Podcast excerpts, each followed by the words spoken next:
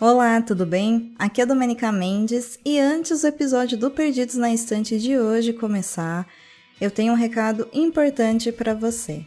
A partir do dia 6 de fevereiro de 2023, o Perdidos na Estante chega no seu fone de ouvido em um novo dia. Agora as publicações passam a ser a partir de segunda-feira. Então, toda segunda-feira você acorda, pega o seu café, o seu chá, sua água, sua bebida favorita, bota o faninho de ouvido e dá o play no seu podcast de adaptações literárias. Um beijo e bom episódio.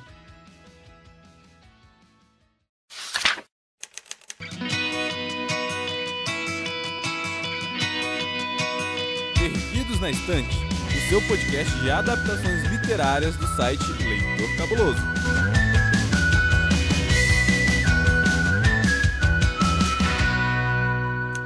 Só se fala em uma coisa nas últimas cinco semanas. Só tem um assunto nessa internet, no Twitter, e não são OVNIs, não é guerra nuclear, mas sim é uma nova pandemia, mas dessa vez não é de verdade. O sucesso da série The Last of Us da HBO Max está deixando todo mundo em polvorosa. E esse episódio é claro que é sobre isso, porque a gente não aguenta. Mas você sabia que não tem livro? É, não tem, gente. O que tem é um jogo muito bom, por sinal, muito premiado, que você deve sim jogar se você for do tipo gamer na sua life. Eu sou Domenica Mendes, eu serei a sua host nesse episódio de hoje. E está aqui comigo a maravilhosa da Amanda. E aí, Amandinha, tudo bem, amiga? E aí, Edu? Tudo bem, e você? Ai, amiga, eu tô bem, mas assim, eu tô sofrendo por causa de mais uma série de bio, você sabe, né? Ai, amiga, liberte-se disso. Não sofra, mas eu também tô acreditando dessa vez, viu? Tô bem empolgada. Ai, HBO. Assim, sério, por favor. Não me decepcione, HBO, por favor, por favor. Eu estou... devo dizer que a última que eu assisti da HBO foi muito boa, né? A gente falou dela aqui, a His Dark Materials. Hum. Então a, a, HBO tá, tá alta no meu conceito, tá bem. Justo, justo. A última que eu assisti da HBO antes de assistir The Last of Us foi a primeira temporada de White Lotus. Eu gostei. Você gostou, do? Eu gostei, eu gostei. Mas assim, não tem livro, ainda bem. Mas curti, curti. eu gostei também. Também gostei. A gente fazendo aqui várias propagandas para a HBO. HBO, patrocina Nos nós. Patrocina. patrocina nós. A gente trabalha pra você de graça, dá aí 10 real no apoio, né? Vai lá. Libera assinaturas. É, libera pra gente seis meses de assinatura aí. Se a gente fosse sobre o Santos, eles liberavam, né? Pelo menos foi na que a Netflix fez. Enfim. E Amandinha, nós estamos aqui hoje com uma figura quase ilustre. Alguém saiu da geladeira. Não foi o Roberto Carlos dessa vez. Não foi. Não foi Roberto Carlos dessa vez. Essa pessoa saiu da geladeira para vir falar sobre a série do momento. Senhoras e senhores, com vocês, Senhor Tiago Augusto, como tá, Tiago? Como diria meu querido amigo RuPaul, hello, hello, hello!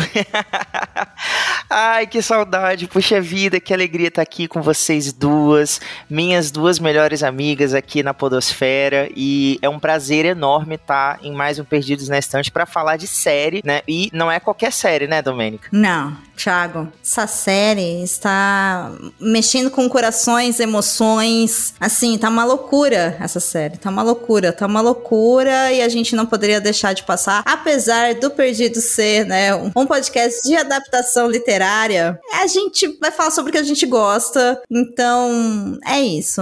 É uma adaptação de game e eu acho justo. Você não acha, Amanda? Eu acho, amiga. Olha só, é adaptação. Poxa, vamos, vamos reconstruir esse conceito aí. Eu acho acho que é a primeira vez, não é, que a gente vai falar de uma adaptação que veio de um jogo de videogame aqui no Perdidos, né? Eu acho que sim, porque eu me lembro que lá no passado eu pensei em fazer sobre Resident Evil, mas eu desisti. Se bem que Resident Evil tem livro. Tem livros que foram escritos baseado no, no game. E também tem zumbi.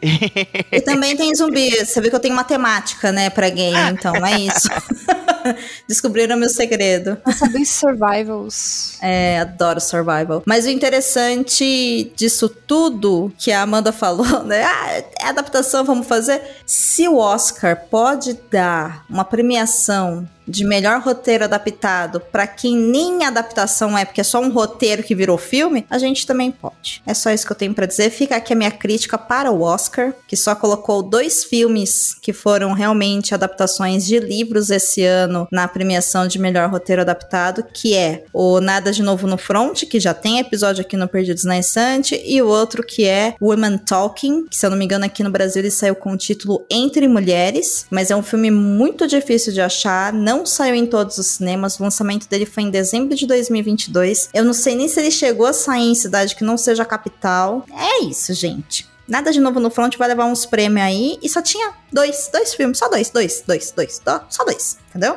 Mas é isso. Se eles podem, a gente também pode. Então, vamos parar de enrolar e vamos enfrentar esses zumbis e fazer um review dos cinco primeiros episódios da série. Porque sim, pessoa que nos ouve, não acabou a primeira temporada. Então a gente vai falar sobre metade dela agora e quando ela acabar a gente volta para comentar sobre a temporada inteira. Vocês estão preparados com os seus bastões? Armas, frigideiras. Agora eu tô trocando pelo Left 4 Dead. Enfim, vocês estão preparados para estar lá fora e enfrentar os fungos do mal? A gente se defende como pode, não é mesmo? Taca fogo. Acho justo. Molotov, então, e bora pro episódio.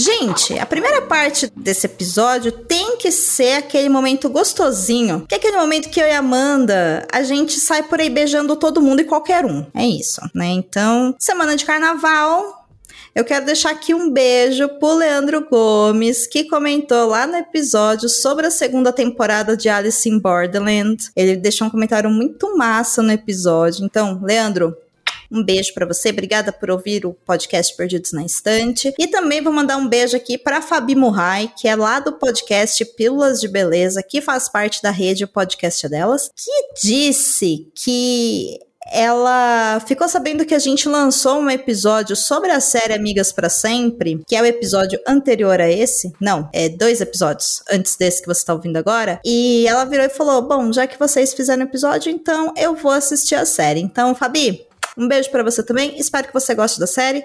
Acho que essa série tem tudo a ver com você, amiga. Espero que você goste. Tiago, você tem beijo hoje? Você vai beijar quem no carnaval? Eu não posso falar sobre isso ao vivo. Brincadeira. são muitos, são muitos, são muitos.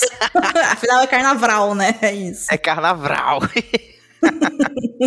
ah, o beijinho que eu queria mandar nesse episódio vai para minha irmã, a Carol, que assistiu, né, o, os dois primeiros comigo. Nós, nós assistimos juntos a estreia de The Last of Us e ela gostou muito porque ela já tinha me visto jogar o jogo. Ela ficou super amarrada na série e tal. A gente até, eu não sei se vocês também tiveram essa sensação, mas eu queria muito ver o restante da, da coisa. Então eu corri para assistir a gameplay do jogo só para lembrar um pouquinho das coisas que acontecem. Então eu queria mandar esse beijo para minha irmã. Beijo, Carol. Beijo. Beijo, Carol. E você, Amandinha? Para quem que vai o seu beijo carnavalesco 2023? Eu beijo. Pode ser duas pessoas, Do? Posso roubar? Lógico, amiga. É carnaval. Pode beijar quem você quiser. Tá tudo certo. Vou aproveitar, então, ó. Meu beijo vai pro meu marido. Nunca mandei beijo pra ele aqui, gente. Meu Deus do céu. vergonha.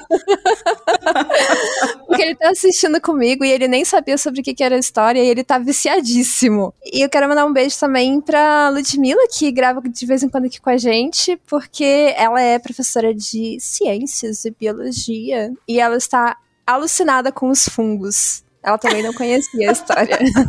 Dois beijos. então quer dizer que é carnaval, a gente pode mandar beijo para quem a gente quiser, a gente pode beijar quem a gente quiser? Claro. Então vou mandar um, um beijo pro Frango, que é o galináceo mais querido da podosfera. E vou mandar um beijo pro Ace também. Um beijo para vocês, Nossa. meninos. Nossa. o Thiago fazendo aqui a versão do baço, mandando beijo pro Ace. Pro, pro Ace. Ele mandou pro Ace, né? Você Foi mandou, pro, ele mandou pro, pro Erechu, eu acho. É, pra Erechu. É, é verdade, confundi, enfim. Beijo, ex. Beijo para Exu também, porque o Baço, né, enfim, não tá aqui pra dar o beijo, beijo para Exu. Beijo pro Baço também. Ai, gente, que isso. Beijo pro Baço também. Inclusive, é isso. Eu vou fazer aqui um expose do senhor, meu marido, que fez o favor de... Começamos a assistir a série. Ele olhou pra minha cara e falou assim, Dô, a gente tem esse jogo no PlayStation 4. Eu, ah, é? Tem. Com uma cara de, hum, né? E aí ele falou, temos, por que, que você não joga? Eu, ah, não sei se eu quero. Aí eu comecei a jogar. Aí eu fui jogando, jogando, jogando, jogando, e ele passou muita raiva porque eu sou muito ruim. Aí. Noob. Nossa, amiga, assim, zero coordenação motora. Mas em minha defesa, faziam, eu acho que uns 15 anos que eu não jogava videogame desse Nossa, tipo de jogo. amiga. Amiga, é de outros carnavais, aqueles carnavais que eu não quero falar, porque agora sou uma mulher casada. Enfim, é desses carnavais aí que eu jogava videogame. E aí, é, ele olhou pra minha cara e falou assim: olha, não dá, você joga muito devagar, você só joga de vez em quando, eu quero saber pra onde vai, eu vou começar a jogar. E eu fiquei enrolando ele, falou: não vai, não. Não vai, eu vou sair de casa, eu vou levar o controle. Eis que Rodrigo Basso vai lá e começa a jogar The Last of Us. E hoje, dia de gravação desse episódio, 13 de fevereiro de 2023, o primeiro de seu nome, Basso já terminou o game. Caramba! Caraca, maratonou. Não basta ele começar a assistir a série quando eu já tô na metade, ele terminar primeiro que eu, ele fez com videogame agora também. É uma nova modalidade. Olha só, posso encaixar um beijo de última hora? Porque, assim, a pessoa acabou de saber que eu estou gravando e falou assim: duvido você mandar um beijo pra mim. então, mais um beijo aí pro Rafael, meu amigo Xi, queridíssimo. Beijos. Diretamente lá de Seattle. Beijo internacional, gostei. Gostei, gostei. E eu vou encerrar essa rodada de beijo para o Léo que está editando esse episódio. Léo, um beijo para você. Obrigada pela paciência. E já que a gente tá de carnaval, vamos então, né, pro episódio agora. Acho que agora a gente consegue.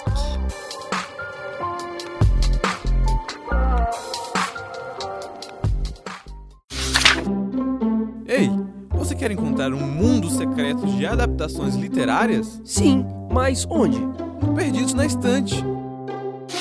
Tiago, Oi. o desafio de sinapse criativa vai para você, meu amor. Ah, pronto. Só porque eu tava na geladeira desse podcast, eu volto e vocês já aprontam pra cima de mim, né? Exatamente, é assim. Bonitas. Lindas, maravilhosas e gostosas. É sobre isso e está tudo maravilhoso. Veja bem, Tiago, você sai para trabalhar e quando você chega em casa, na televisão, tá passando um noticiário onde tá falando que tá tudo um caos. O mundo tá acabando, as fronteiras estão sendo fechadas.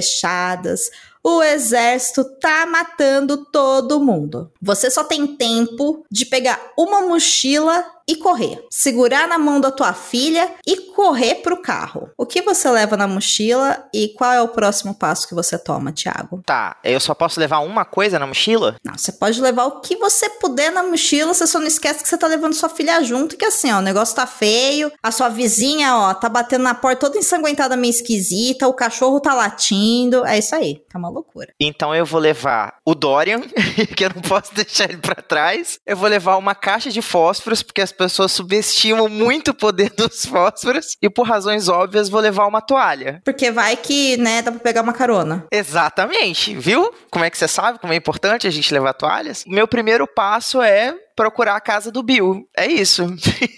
Cara, o Thiago ignorou o Tommy, ignorou a família e foi direto pro boy. Eu estou preso no episódio 3 por razões óbvias, gente. Sabia, sabia, sabia. A gente vai chegar nesse episódio 3, Thiago. Gostei da sua organização de mochila. Achei tendência. Você morreria, amigo, assim, muito fácil, mas valeu a tentativa. Eu não sairia nem da cidade, Domênica. Não, mas nem eu, eu não saio da rua. Eu não saio da rua. No apocalipse zumbi, eu sou a primeira a morrer, gente. Nossa, mas com força, assim. Se quando acontecer, vocês não precisam tentar me salvar. Eu vou morrer, tá tudo bem. Já, já trabalhei aqui, ó, na minha cabeça, assim, desde, sei lá, Resident Evil, Little Do, assistindo aquele negócio, pensando, nossa, eu vou muito morrer se tiver um negócio desse, sabe? Tá tudo bem, tá tudo bem. Pode ir embora, não me largar lá morrendo, tá tudo certo. Mas, Amanda, por favor, venha e nos conte uma sinopse dessa série. Você consegue, amiga? Uma sinopse dessa série. Então, olha só. Alguém mordeu outra pessoa e tava infectada, entendeu? Aí foi uma explosão de fungos pra todos os lados, assim, salvem os champignons. Deu muito ruim.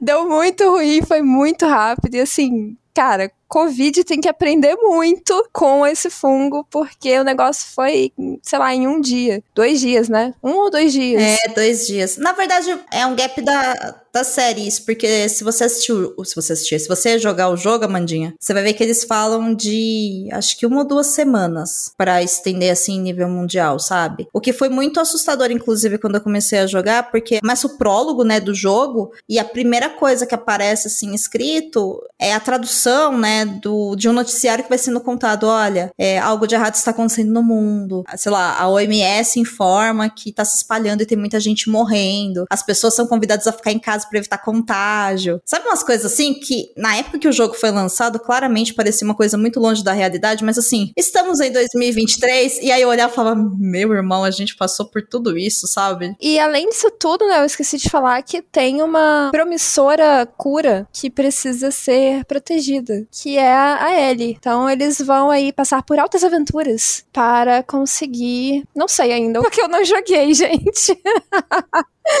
Mas para conseguir proteger a Ellie, de repente, dar um fim nesse fungo, nesse champignon do mal. Lembrando que a série começa com a apresentação de, do nosso protagonista, que é Joel, conhecido como Deus, que é, pera, é Pedro Pascal, Oi? né? Oi. Meu Deus do céu, que homem, é isso? Oi, tudo bem? Sobre isso está tudo maravilhosamente bem, HBO, nós te amamos novamente. Pedro, um beijo, lindo. E na série a gente tá nesse mundo, né, pós-apocalíptico, porque aconteceu desse fungo, né, desse champignon aí, com todo respeito ao fungo, se ele estiver ouvindo em algum lugar, que a Mandinha disse, que sofreu uma mutação, afetou os humanos, e esses humanos, eles acabam perdendo a consciência, eles são devorados por esses fungos e o objetivo do fungo, como qualquer ser vivo, é, né, de se proliferar. O problema é como isso acontece e como as pessoas vão lidando com isso. Então, é um mundo onde tem zumbis, só que Pasme, senhoras e senhores, esses zumbis eles não passam a infecção por vírus e sim por fungos, o que já acaba sendo uma coisa bem criativa, né, por parte da série. Eu gostei muito, muito, muito disso. Isso surpreendeu vocês? Estou curiosa para saber. Eu fiquei surpresa que o fungo realmente existe, né? No caso, a série só trabalha com a hipótese de uma evolução, o que não é algo tão inimaginável assim mas ele é um fungo realmente que tem essa característica de consumir a, a mente do hospedeiro e se apropriar ali daquele corpo, mas se eu não me engano ele infecta apenas é, formigas, enfim, insetos assim. Não tenho muitos conhecimentos biológicos para falar do fungo, não. Mas eu fiquei surpresa, porque eu não conhecia muito da série também. Eu só sabia que era uma pandemia e eu sabia que tinha a Ellie e o Joel e, e e que ela era a chave ali para descobrirem né, essa situação. Olha, eu gostei demais, né? Eu já tinha tido a oportunidade de jogar The Last of Us em 2015, mais ou menos. É, ele saiu para PlayStation 3 na época, né? Foi, foi exclusivo da Sony. E eu fiquei encantado, assim, pelo jogo. Eu não, pra ser sincero, eu não curto muito essa temática de jogo de zumbi e de tiro. Mas The Last of Us tem um plot muito envolvente, assim, sabe? A construção da, da narrativa é, faz com que você queira jogar porque você quer ver o desenvolvimento daquela história. E transportando para série, eu me surpreendi mais com o fato de que a HBO, né, os, os produtores da série, eles se importaram muito em, em, trazer a verossimilhança. Então, a gente vê discussões a respeito de como que esse fungo se proliferou, como ele começou a infectar as pessoas, que é uma coisa que o jogo não traz. Você meio que já acorda ali no pau quebrando, no, no mundo pegando fogo, e logo depois a gente tem um pequeno salto temporal para o mundo pós-apocalíptico. E a série tem né, essa proposta de mostrar aos pouquinhos como que foi crescendo esse contágio e como que a humanidade foi sendo tomada tomada, né, aos poucos consumida por esse fungo que até então não era nocivo para a humanidade. E você, Edu, você chegou a se surpreender também? Eu me surpreendi por ser uma série de zumbi cuja mordidância é transferida até Mordidância. É, eu amo português, porque você cria uma palavra do nada, né? E ela Neologismos. Mas a transmissão, enfim, né, da infecção é feita através de fungos. Isso foi uma coisa muito legal. E realmente, quando eu fui assistir The Last of Us, eu não sabia absolutamente nada. A única coisa que eu sabia é que era uma história pós-apocalíptica tá? Mais nada. Eu não sabia que tinha zumbis, eu não sabia que tinha o Joe, eu não sabia que tinha a Ellie, eu não sabia nada. Então, eu fui encaixando as informações conforme foi aparecendo em cena. E funciona muito bem a narrativa. E funcionou tão bem ao ponto de depois eu começar a pegar o jogo, no momento que a gente tá gravando, eu parei o jogo exatamente onde a série parou. E eu tô sem saber se eu quero continuar jogando, sabe?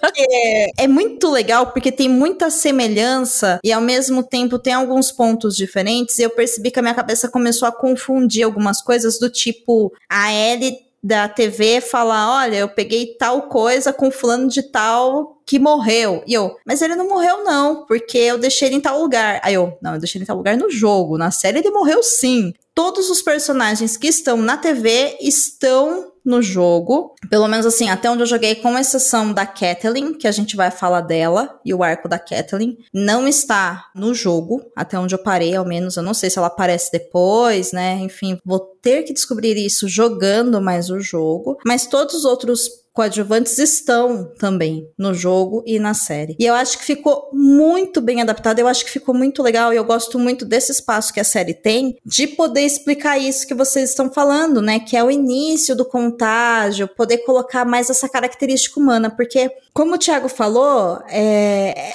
esse jogo, essa série, enfim, ela parte dessa ideia desse mundo pós-apocalíptico zumbi. Beleza. Mas ela, na verdade, é uma série sobre relações. É uma série sobre um homem que sofreu um grande trauma, que tá com uma responsabilidade de entregar uma criança com a qual ele não tem nenhum vínculo em um lugar de segurança X em troca de algo que ele quer. Então a história é desses dois passando por esse mundo que por acaso tem zumbis e tem pessoas e tudo mais. Mas assim, os vilões não são zumbis, né? Os vilões são outras pessoas. O problema maior do mundo não é a transmissão do fungo. O problema maior são as relações, o que sobrou do mundo, o que, que as pessoas fazem com isso. E eu acho que isso na televisão fica muito explícito, chama muita atenção. E eu acho que isso no jogo é o que faz a gente querer jogar. Porque é diferente, por exemplo, de um Resident Evil da vida, que tá dentro dessa temática também de zumbi, você não tá só correndo de monstro e atirando em monstro e, sabe, bala infinita se der tudo certo. E é tiro, tiro, tiro, porrada e bomba, sabe? Existe ali uma história sendo sendo contada que é uma história desses dois se aproximando e, enfim, andando por todo esse universo aí no decorrer de um ano. Então, eu acho que é, é isso que cativou tanto né, o público e que tá cativando tanto o público para assistir a série da HBO. Mas, Amanda, você disse que você não entende muito a respeito dos nossos cogumelinhos aí do mal do The Last of Us, certo? Para isso, Tiago conversou com a sua amiga Kate Oliveira e ela gentilmente gravou um depoimento para a gente contando um pouquinho sobre esse universo dos fungos e dando também um parecer sobre o que ela tá achando da temporada. Então, ouvinte, aprende aí em cinco minutinhos sobre se seria possível ou não isso acontecer de verdade. A gente vai tocar para você esse áudio e aí a gente já volta para comentar então episódio a episódio dessa série. Tratar essas feridas e essas emoções que estão aqui, ó, borbulhando nos nossos corações e mentes. Oi, oi, Domênica. Oi, Tiago. Olá a todos os ouvintes do Perdidos na Estante. O meu nome é Kate Oliveira. Eu moro em Roraima. Sou bióloga, mestre e doutoranda em recursos naturais. Durante a graduação, eu trabalhei com insetos aquáticos e na pós-graduação estudei fungos filamentosos. Eu quero primeiramente agradecer ao Tiago. Obrigada pelo convite para comentar sobre The Last of Us. Essa série que para mim tem sido a melhor da temática apocalipse zumbi, pois é a que menos se apoia em elementos fantásticos e traz uma explicação científica que é de fato crível, uma vez que ela é inspirada no mecanismo do parasitismo de fungos que realmente existem na natureza. Basicamente, os fungos dos gêneros Ophiocordyceps e Cordyceps são, na sua maioria, parasitas de insetos. Esses fungos tomam conta dos tecidos do hospedeiro e controlam o sistema nervoso, provocando mudanças comportamentais que levam o hospedeiro a uma morte controlada, de tal forma que esse hospedeiro morre em um local propício para a infecção de outros indivíduos. Então, basicamente, o que o fungo quer é se reproduzir, contaminando outros hospedeiros. E a forma que ele faz isso geralmente é através do espalhamento dos esporos no ar e na superfície. É verdade que a série não segue ao pé da letra a veracidade do ciclo de vida desses fungos, mas para mim a série tem feito um trabalho sensacional da adaptação tanto da realidade quanto dos jogos, pois eles introduziram mudanças que, a meu ver, eram necessárias para um modelo televisionado de contar essa história. Por exemplo, a contaminação do hospedeiro pelo Cordyceps acontece geralmente pelo contato com os esporos, que grosseiramente nós podemos dizer que são a semente desses fungos. A série optou por não retratar esse tipo de infecção, o que eu achei ótimo Pois imaginem o quanto das nuances da interpretação, da atuação, nós perderíamos se de repente o Pedro Pascal precisasse utilizar máscaras sempre que eles passassem por locais contaminados. Ao invés disso, a série optou por mostrar a contaminação por hifas, o que sim é possível para vários fungos. Eu, por exemplo, quando preciso multiplicar meus organismos no laboratório, eu retiro fragmentos do micélio que são repletos dessas hifas e transfiro esse material para um substrato, onde uma nova colônia de fungo vai prosperar. Outra diferença da realidade são as formas que os fungos adquirem em um mesmo infectado. No mundo real, a infecção é espécie específica, o que quer dizer que um tipo de cordíceps só pode contaminar um grupo específico de inseto. Então, geralmente, o que vemos é apenas um tipo daquelas estruturas que parecem um cogumelo em um hospedeiro. Já na série, nós vemos um brilhante trabalho de maquiagem do Barry Gower, que faz verdadeiras esculturas que caracterizam cada fase da infecção. Então, nós vemos infectados com diferentes tipos de cogumelos, o que, apesar de não ser real, é bizarramente bonito. E pessoalmente eu gostei muito da escolha narrativa da série, já de explicar de forma acessível toda a parte biológica nos dois primeiros episódios. E com certeza nós podemos esperar para os próximos episódios a apresentação de outros mecanismos com base naquilo que é real, como a comunicação dos fungos através de algo que é parecido com raízes. Já foi jogado ali, aventado na série, eu acho que nós vamos ver maiores explicações a seguir. Bem, e como deu para perceber, eu estou adorando a série e para mim The Last of Us está fazendo comunicação científica, pois afinal, quantas pessoas estão pesquisando mais informações sobre fungos agora? Então, Domênica, muito obrigada pelo espaço. Sigo à disposição para falarmos sobre o fantástico mundo dos fungos e um abraço. Vamos então falar da série. E Acho que a gente pode começar pelo primeiro episódio, né? Então vale aqui falar que nesse episódio a gente vai falar sobre spoilers da série, a gente vai acabar também comentando eventualmente algum spoiler do jogo, pelo menos até esse arco aí que acaba no episódio 5, que também culmina no final de um arco do jogo. E começando do comecinho, como a gente já citou aqui no primeiro episódio, a gente é apresentado ao Joel e a sua filha Sarah. E também ao seu irmão Tommy. É um episódio que já começa bem pesadinho, né, gente? O que, que vocês acharam dele? Eu achei tiro, porrada e bomba, né? Como eu disse, eu não conhecia a temática e eu juro que eu não sabia que era de zumbi. Inclusive, eu não costumo ver ou jogar, ou nada do tipo, nada sobre zumbis. Eu, eu não curto muito essa temática. E aí que eu entendi que a pandemia não era só uma doença, que as pessoas estavam morrendo. Eu achei que as pessoas só estavam morrendo. E sim, as pessoas estavam sendo transformadas, assim, no, no próprio fungo, né? Então eu fiquei bem chocada. Caraca, não, não sabia mesmo que era isso.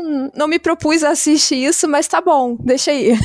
então a minha reação foi mais ou menos essa, de nossa, eu não esperava por isso, mas eu gostei. Me deixou bem curiosa, porque eu gostei muito de ver que não foi apenas a questão ali da violência dos zumbis, das primeiras transformações, né, na cidade. Mas sim aquele drama ali que o Joe tava vivendo de ter que proteger a Sarah e, meu Deus, vamos sair da cidade, meu Deus, não dá pra sair, tá tudo cercado. Aquela tensão toda me envolveu bastante. E a própria relação, né, envolvida ali. Então, isso foi o que mais me atraiu nesse primeiro momento. E quando a Sarah é morta, Amanda, o quanto que você olhou e falou: não. Eu sabia que ia acontecer, porque eu assisti quando já estava no terceiro episódio. Foi quando eu comecei a assistir a série. E assim, não tem como evitar, né? Todo mundo tava falando sobre isso. Então eu já sabia que isso ia acontecer. Aí não me surpreendeu. Eu tenho muita sorte porque eu não tomei um spoiler de The Last of Us até hoje. Eu só tomei um referente ao episódio 3,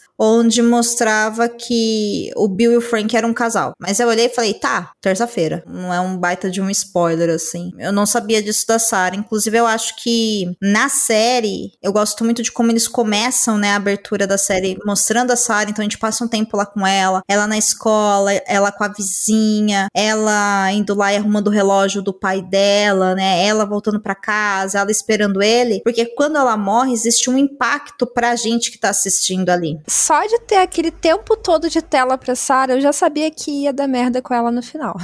Não, com certeza. Mesmo que eu não soubesse do spoiler, seria muito suspeito. Sim, tava bem na cara, né, que ia acontecer alguma coisa, porque assim, tem que ter algum tipo de sacrifício e perda pro Joel, né, pra ele ser protagonista. E se ele tá carregando uma menina que não é a Sarah, o que aconteceu com Sarah? Mas assim, eu destaco como a série quis mostrar a Sarah pra gente, porque o jogo começa igualzinho, sabe? Começa com ela sentadinha lá, ela dá relógio pro Joel, sei o que lá. Né? Só que assim, quando ela morre no jogo, não é uma coisa que causa um grande impacto na gente, porque a gente passa muito pouco tempo com ela. Você tá trocando ali, sei lá, meia hora de tela, né? Vendo essa menina durante um dia ali no dia zero contra, sei lá, sete minutos de jogo. Então não dá para você se pegar tanto. Então eu gostei que eles tomaram cuidado de dar um desenvolvimento pra Sarah ao ponto de a gente sabe o que vai acontecer e mesmo assim você falar não. Para que as atuações ajudam, né? Com certeza. Aquela atriz é espetacular. E o Pedro Pascal. Ah, Ai, Pedro Pascal.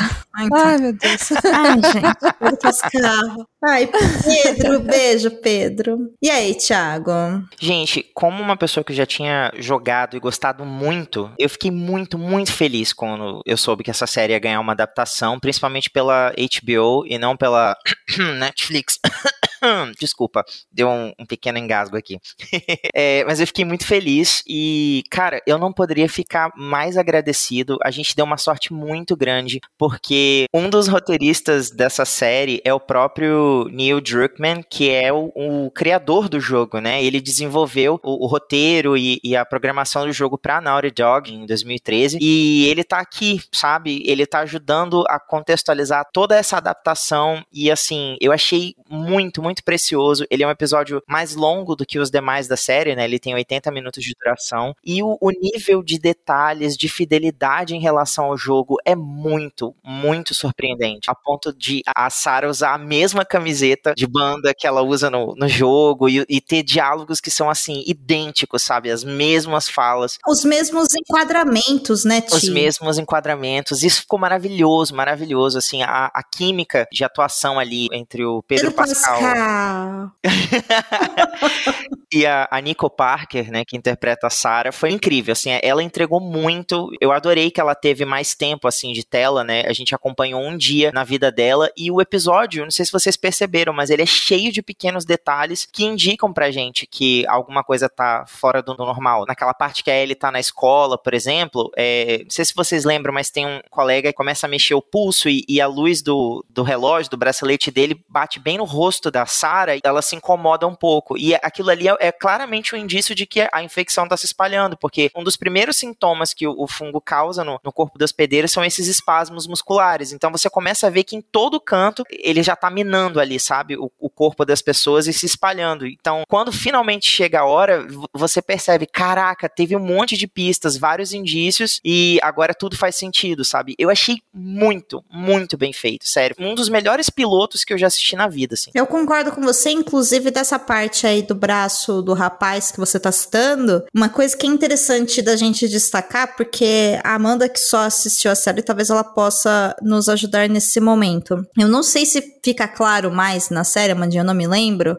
eles deixam bem claro que a transmissão pelo fungo também pode ser por esporos que estão no ar. Eu acho que isso não é falado. Se é falado, não é falado de uma forma muito clara, né? Não dá para fixar essa informação, não. Eu tô aqui imaginando, na verdade eu não sabia disso. Eu estava aqui imaginando que era apenas por mordida ou alguma coisa assim, um corte, algum ferimento provocado por eles. Essa é a forma clássica violenta padrão, né? Vamos dizer assim, mas também existe essa possibilidade por esporos, né? Porque, inclusive, o próprio fungo de verdade faz isso, né?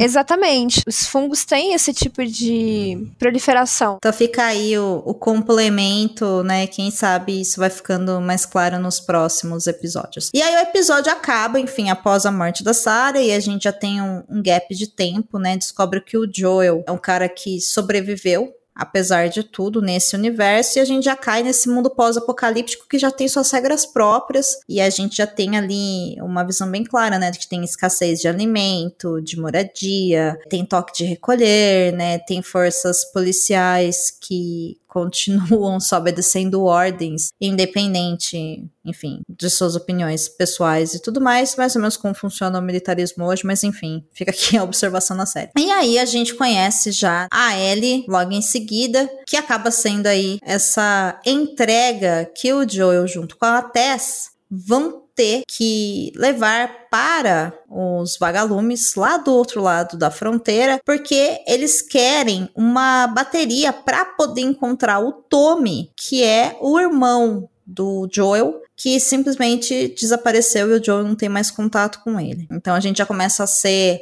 apresentado aí a outros protagonistas. Mas antes disso, e da gente falar da questão da tese e tudo mais, né, que é muito focada aí no segundo episódio, a tese, basicamente o episódio inteiro é sobre ela, eu quero só lembrar o comecinho do segundo episódio, que ele começa com essa explicação de como que essa infecção começou. Então, a gente tá lá na Indonésia e tem a cena cena da cientista que tá lá no restaurante, ela é especialista em fungos, e ela é chamada pelo governo para analisar um corpo que foi encontrado por eles e dar um parecer do que, que o exército vai fazer. Enquanto eu tava assistindo esse episódio com o Baço, ele falou imediatamente, ela repetiu a frase depois da televisão, e isso foi uma coisa que me chamou muita atenção, porque é uma questão muito de praticidade. O rapaz lá militar pergunta para ela: o que, que a gente faz agora, né? Como é que eu protejo a cidade? E ela fala: não tem nada para fazer, tranca todo mundo na cidade aqui e taca uma bomba. E aí, imediatamente, ela pergunta quem era o paciente zero, como é que aquilo tudo começou, e ele fala que ele não sabe. E aí ela fala: bom, então a humanidade inteira vai morrer. E é mais ou menos isso que acontece mesmo, né? Que é esse mundo pós-apocalíptico que a gente vai ser colocado depois. Mas voltando pro núcleo da série, com o Joe e a Tess, ambos os adultos estão elevando a Ellie pelo hotel, que é um cenário muito importante pro jogo também. E é nesse segundo episódio onde começa a ter mais ação. A gente é apresentado aos primeiros zumbis de verdade, os temidos instaladores, os bichinhos feinhos. Aqui a gente começa a entender a importância, né, de uma boa mira. O que, que importou para vocês nesse episódio assim? O que, que chamou a atenção de vocês?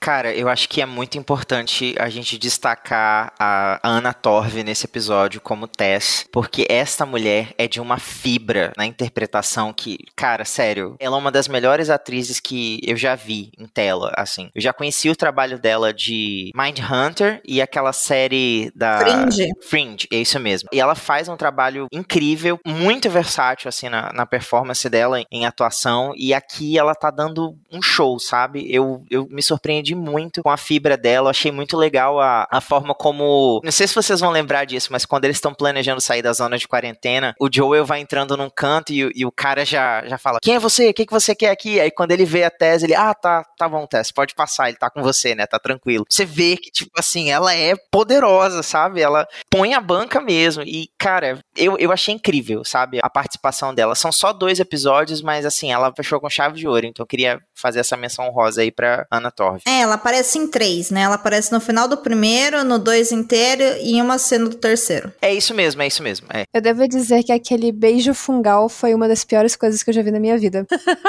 Então, assim, eu concordo com vocês dois em, em tudo, assim, que vocês estão dizendo. Primeiro que a Ana Torv é uma atriz muito, muito boa. O Thiago falou aqui do Mind Hunter. Quem tiver interesse, não tiver assistido ainda essa série, tá na Netflix, assistam Mind Hunter. Tem episódio aqui no Perdidos na Estante sobre a série e sobre o livro, porque é adaptação de um livro. Fringe, vocês vão encontrar também na HBO, tem todas as temporadas lá. E ela faz a Olivia Colman, então dá pra ver muito Ana Torv, pra quem ficou com saudades dela, né, no The Last of Us. E eu acho que ela é essa figura muito importante pro Joel e principalmente pra Ellie, porque é a Tess que convence o Joel a levar a Ellie no final das contas, porque ela também representa essa força de respeito para esses grupos, mas ela também simboliza muito ali para mim a esperança numa possível cura, porque nesse segundo episódio a gente descobre que a Ellie é importante porque por algum motivo ela não se transforma quando ela é mordida por uma pessoa que estava infectada, né? O organismo dela lida com aquilo e ela não é dominada pelo fungo e não transmite para outras pessoas. Então a esperança deles é conseguir levar ela para o outro lado da fronteira para tentar talvez criar uma vacina, alguma coisa assim. E o Joel nesse momento ele é um cara que não tem esperança nenhuma, mas a Tess tem esperança. Então a Tess é muito importante. E é claro que a Tess é muito importante, essa é uma série que de novo só tá o Joel e a Ellie, a Tess vai morrer. Agora, precisava colocar a morte dela daquele jeito? Foi traumatizante. Tinha criança chorando, inclusive. Inventaram ali uma nova modalidade de beijo. Selinho, beijo de língua, beijo de fungo. que nojento, cara sei lá, rolou um, uma atração fúngica ali, sabe? Literalmente, gente, que rolê errado, meu. E ela morre de uma maneira, enfim, heróica, né? Ela se sacrifica. Claro, tem que ter um Martin sacrificando, né? Pelo bem da história e tudo mais. Mas no jogo é um pouquinho diferente. Ela também morre, só que diferente do que tá acontecendo na série, o que vem atrás deles não são monstros, são pessoas. Lide com isso. Então, eu gostei do fato deles colocarem na série uma horda de zumbis. Ficou muito legal, assim. Eu preferiria do que ver a, a Fedra atrás deles, assim, naquele Confessa, momento. você gostou do beijo fungo? Claro, Amanda, assim. Eu não queria contar, mas eu até encomendei um pôster e tal, só com esse enquadramento. Meu Deus. Vou fazer camiseta, sabe, com essa cena para todo mundo da equipe do Perdidos. Mas a Domênica falou um ponto muito interessante, porque esse segundo episódio, ele também traz muitas informações sobre o comportamento do fungo e como que ele afeta o corpo do ser humano, que é uma coisa que o jogo não faz muito bem, na minha opinião. Essa coisa de eles se comportarem como se fosse uma colônia mesmo. Então, às vezes você pode não estar tá perto de corredores ou instaladores, mas se você pisa numa raiz desse fungo aí, numa conexão, você pode acordar uma horda de infectados que está sei lá, 10 quilômetros de você. E eles vão saber exatamente exatamente onde você tá e vão vir atrás de você. Que é uma coisa que faz muito sentido, sabe, pra construção dessa narrativa. Então achei muito legal eles terem se preocupado em mostrar pra gente um pouco mais sobre como esse fungo se comporta, como ele infecta os outros e tudo mais. E biologicamente falando também faz sentido, né? É assim que os fungos são, né? Eles são colônias, não, não é tipo o indivíduozinho ali, cogumelinho sozinho. Na verdade, você tá vendo o cogumelo, mas tem um talvez uma grande extensão de fungo por baixo do solo e você não sabe. Outra coisa interessante, Amandinha, em relação à questão dos esporos que você comentou. No jogo, existem pontos onde eles têm uma certa concentração. Tanto que quando você vai passar por esses pontos, você tem que colocar uma máscara de respiração. Senão você corre o risco de se infectar. Na série, eles optaram por fazer de uma forma diferente, né? Mais direta, né? Mais direta. Fica implícito que o fungo, de alguma forma, ali se espalha pelo ar mais ou menos. Eu acho que eles não deixaram isso tão claro como no jogo. Se era a intenção, falhou. Porque, por exemplo, na, no primeiro episódio, quando aquela senhorinha tá sentada na sala, ela começa a se contorcer e não fica claro como foi que ela se infectou. Se foi porque alguma coisa entrou pela janela, ela respirou e se infectou, mas se foi assim, por que só ela foi infectada? Por que o restante dos moradores não? A Sara comenta uma coisa sobre isso, que ela fala que aquela família, né, levou aquela senhorinha ao centro médico e ela deve ter pego isso lá. E ela fala que, ah, porque lá tem uma grande concentração de pessoas. Ali, talvez, assim, eu tô sendo muito generosa, talvez você possa imaginar alguma coisa no sentido respiratório, porque ela não fala, ah, de repente alguém mordeu ela lá no centro médico, ela não fala nesse sentido. Acho que é o único momento da série, até o quinto episódio, que eles falam algo assim. É, porque depois o que vai mostrar na série a respeito da transmissão, que eles mostram uma placa com o tempo de transformação a depender do lugar onde você foi mordido. Exatamente, onde você foi mordido. Isso, então, tanto que o problema da Tess e o porquê que ela se sacrifica é que ela foi mordida próxima ao pescoço. Então, se você é mordido próximo ao pescoço, é questão de uma hora e meia, duas horas para você ser dominado. Então, é muito rápido. Essa informação ela vai ser útil, né, no decorrer da série. A gente vai chegar até lá e alguma cena impactante para caramba, né, a respeito disso. Mas só tá aí. Eu não sei o porquê que a série optou por não mostrar isso. Eu acho que é porque a série ela vai por um caminho onde tem muito cenário aberto. E esses esporos de infecção no jogo, eles são em ambientes normalmente fechados. Então o Joel põe uma máscara, a ele fica separada dele no ambiente e você vai controlando ele, ele passa ali por onde ele tem que passar e eles continuam andando. Então, como a série precisa dos dois juntos o tempo todo, normalmente eles estão em ambientes mais abertos eu acho que a série optou, pelo menos até agora, né, em não mostrar isso. Você fala também que a série pode ter uma liberdade criativa de falar, olha, lá atrás começou assim, mas o que interessa agora é outra coisa. E de novo, não é sobre, né, os zumbis. a verdade é essa. A série ela vai deixando a cada episódio assim mais claro que o zumbi é o que menos interessa.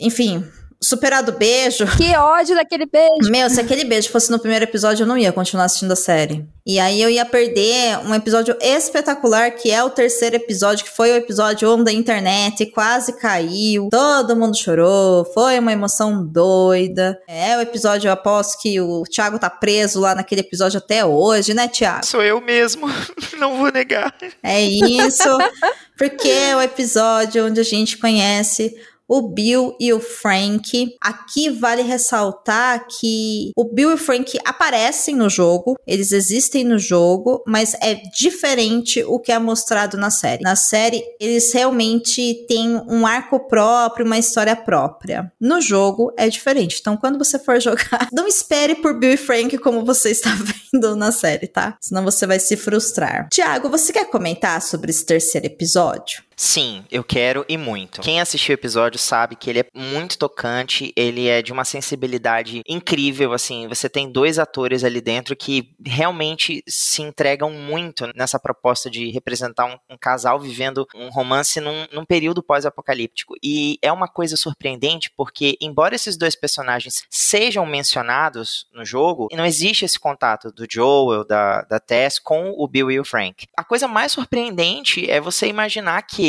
num futuro pós-apocalíptico, onde a humanidade foi totalmente tomada né, por esse, esse fungo que zumbifica as pessoas, existe amor. O amor literalmente bate a sua porta. Ele cai dentro de uma armadilha e fica na sua casa por tempo indeterminado. Eu assistiria a temporada inteira de Bill e de Frank e amarradão eu fiquei muito surpreso, muito surpreso mesmo. Eu, eu acho que a série tem ganhado muito em complementar tramas, até porque o, o audiovisual ele pede isso, né? Eu acho que mesmo que a gente acompanhasse só a, o Joel e a Ellie, como a gente faz no jogo, ficaria cansativo. Então é legal você encontrar outros focos, outras coisas que acabam fazendo a trama caminhar. E aqui foi foi um presente, assim. Eu, eu amei, amei de coração esse episódio, tô preso nele para sempre, assim. Bill e Frank, por favor, me adotem.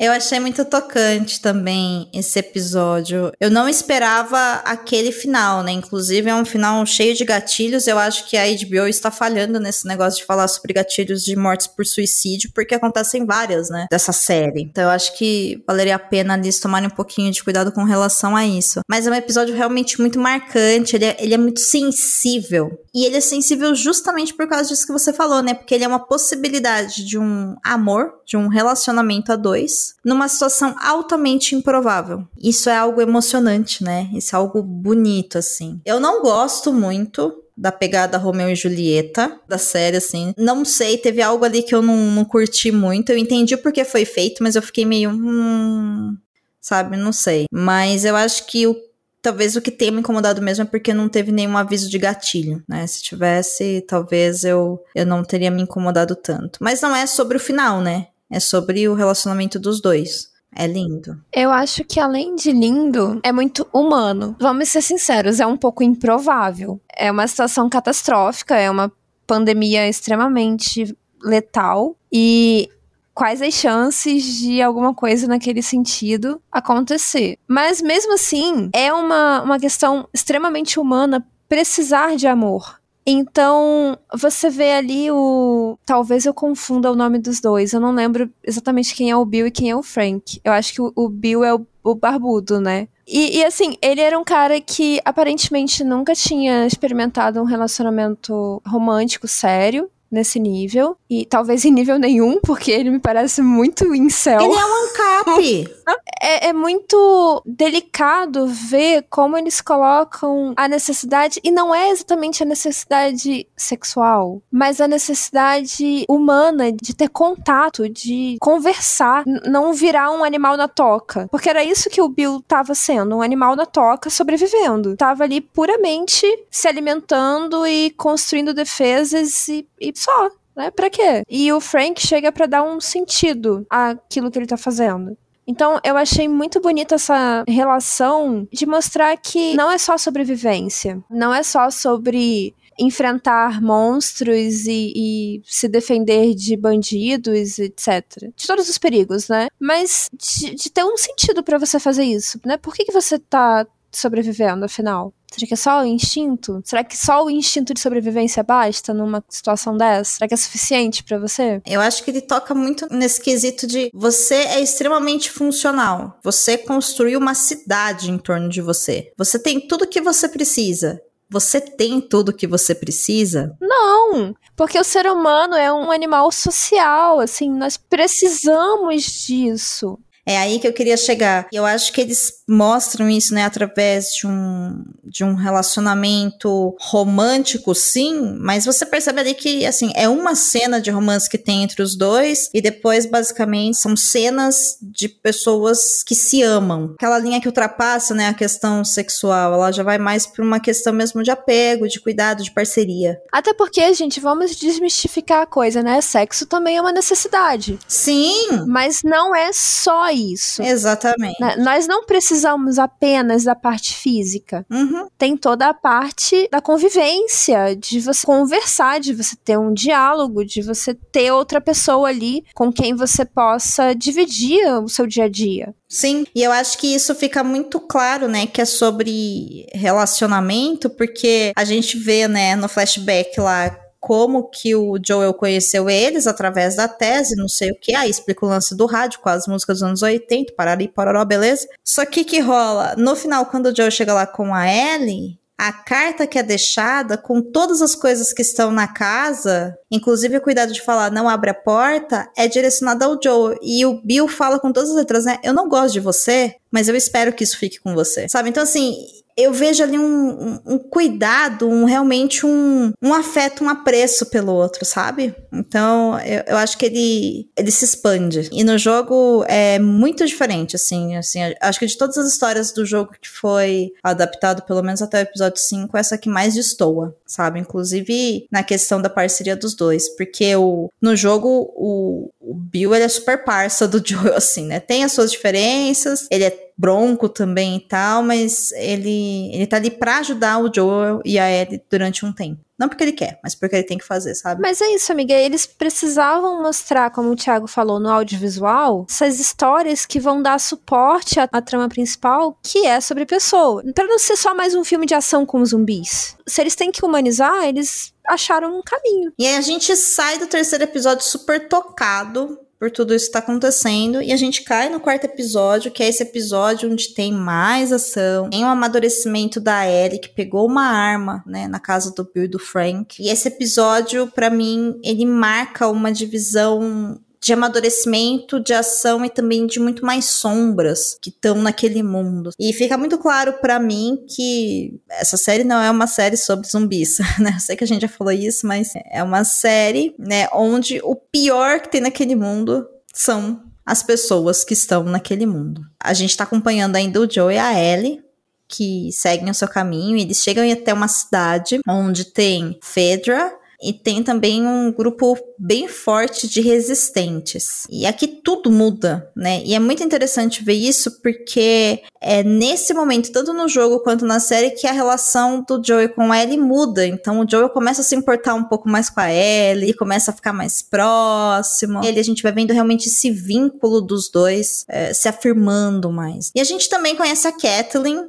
que é essa personagem que eu citei há pouco, que ela não tá no jogo, pelo menos até aonde eu estou que ela é uma mulher bastante forte, que tem uma voz muito suave, ela é extremamente prática e ela está em busca de vingança. E aqui eu vou reiterar que quando eu falo que o pior desse mundo são as pessoas, isso inclui uma cena do Joel matando um cara que está literalmente implorando pela mãe dele. E aí eu queria saber de vocês, gente, o que que esse episódio 4 fez com vocês? O que que provocou aí dentro de vocês? Para falar do episódio 4, ele me lembrou muito um jogo que não é The Last of Us, que é outra franquia de survival, que é o Fallout. Ele é meio que pós-apocalíptico também, né? Isso. Só que é, é por Uhum. uma guerra nuclear, não é isso? Isso, exatamente. É por uma guerra nuclear. E não me espanta que no cenário pós-apocalíptico o pior não seja exatamente destruição causada pela coisa, mas as pessoas que estão vivendo ali. E assim, o episódio tem muita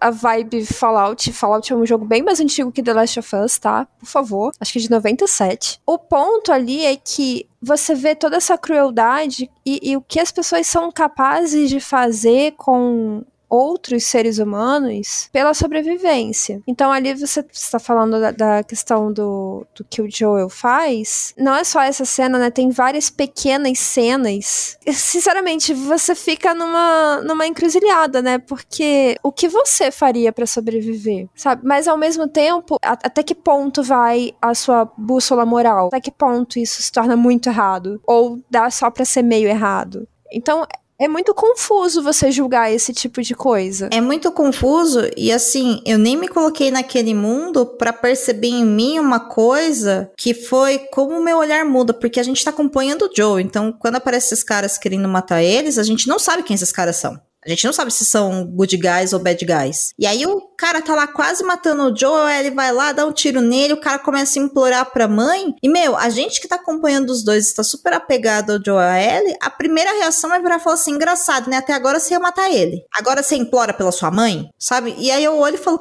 Quem somos nós? Porque assim, eu não sei o porquê que ele tava aqui tentando matar o Joel. É, é esse que é o ponto, né? Olha a, a loucura, como a gente é rápido, né? Nesse julgamento desse personagem. Mas aí entra o, a Kathleen. Ah, então a Kathleen é uma personagem bem complexa, viu? E aí o buraco é mais embaixo, porque ela acusa aqueles crimes contra o irmão dela e, ah, é porque meu irmão não teve justiça, porque meu irmão foi torturado, blá blá blá. Só que ela não se importa em fazer, inclusive, muito pior. Então ela tem aquele discurso, e aí eu acho que eu já vou até me antecipar, me perdoa, mas é que tá no contexto. Tem até aquele discurso de, e daí que o seu irmão vai morrer e ele é uma criança? Crianças também morrem. O mundo não gira em torno do seu irmão, mas gira em torno do irmão dela, né? Então, assim, é, é muito confuso. Realmente a moralidade ali é uma coisa muito nebulosa, muito cinzenta. É que nesse aspecto da Kathleen, né, nessa conversa com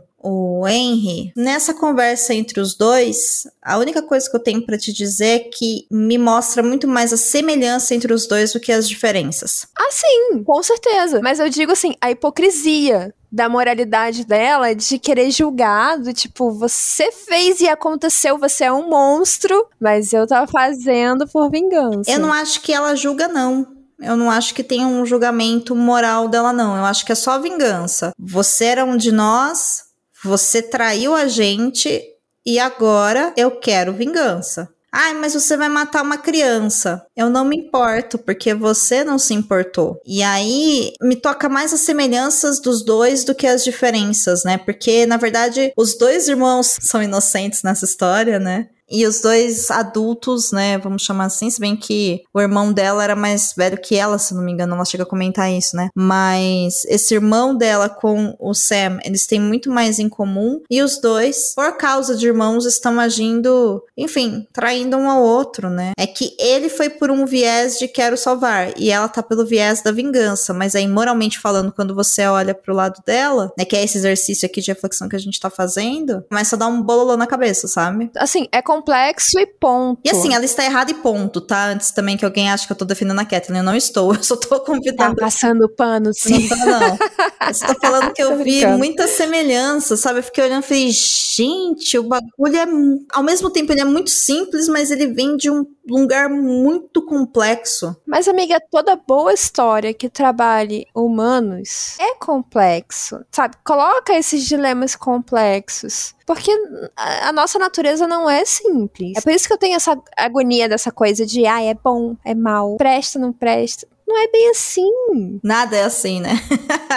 Muito bem. Mas enfim, a gente comenta mais sobre Kathleen, Henry, Sam e seu irmão quando a gente falar do quinto episódio. Mas voltando para o quarto. E aí, Thiago? Como foi para você sair da vila segura do Frank e do Bill e cair na cidade da Kathleen? Eu acho que é meio inevitável a gente não mesclar, né, o episódio 4 e o 5, porque eles acabam se complementando. Eles são continuação, né? Isso, o episódio 5 ele meio que já faz um pequeno retrocesso para te explicar o que, que tá rolando naquela cidade antes do Joel e da Ellie chegarem. E esse episódio mostra, de forma muito clara, uma fala que é dita por um personagem lá no primeiro episódio, quando o Joel decide que ele vai sair da zona de quarentena em Boston para procurar o, o, irmão dele em Wyoming, que é a, a a localização que ele tem como referência, né? Os infectados são apenas um dos problemas que estão lá fora. Tem muitas outras coisas perigosas que podem ameaçar a sua existência. E esse episódio mostra isso de forma muito clara. E como a gente vem discutindo aqui, o problema não são os infectados. As relações entre as pessoas pioram. Elas acabam mostrando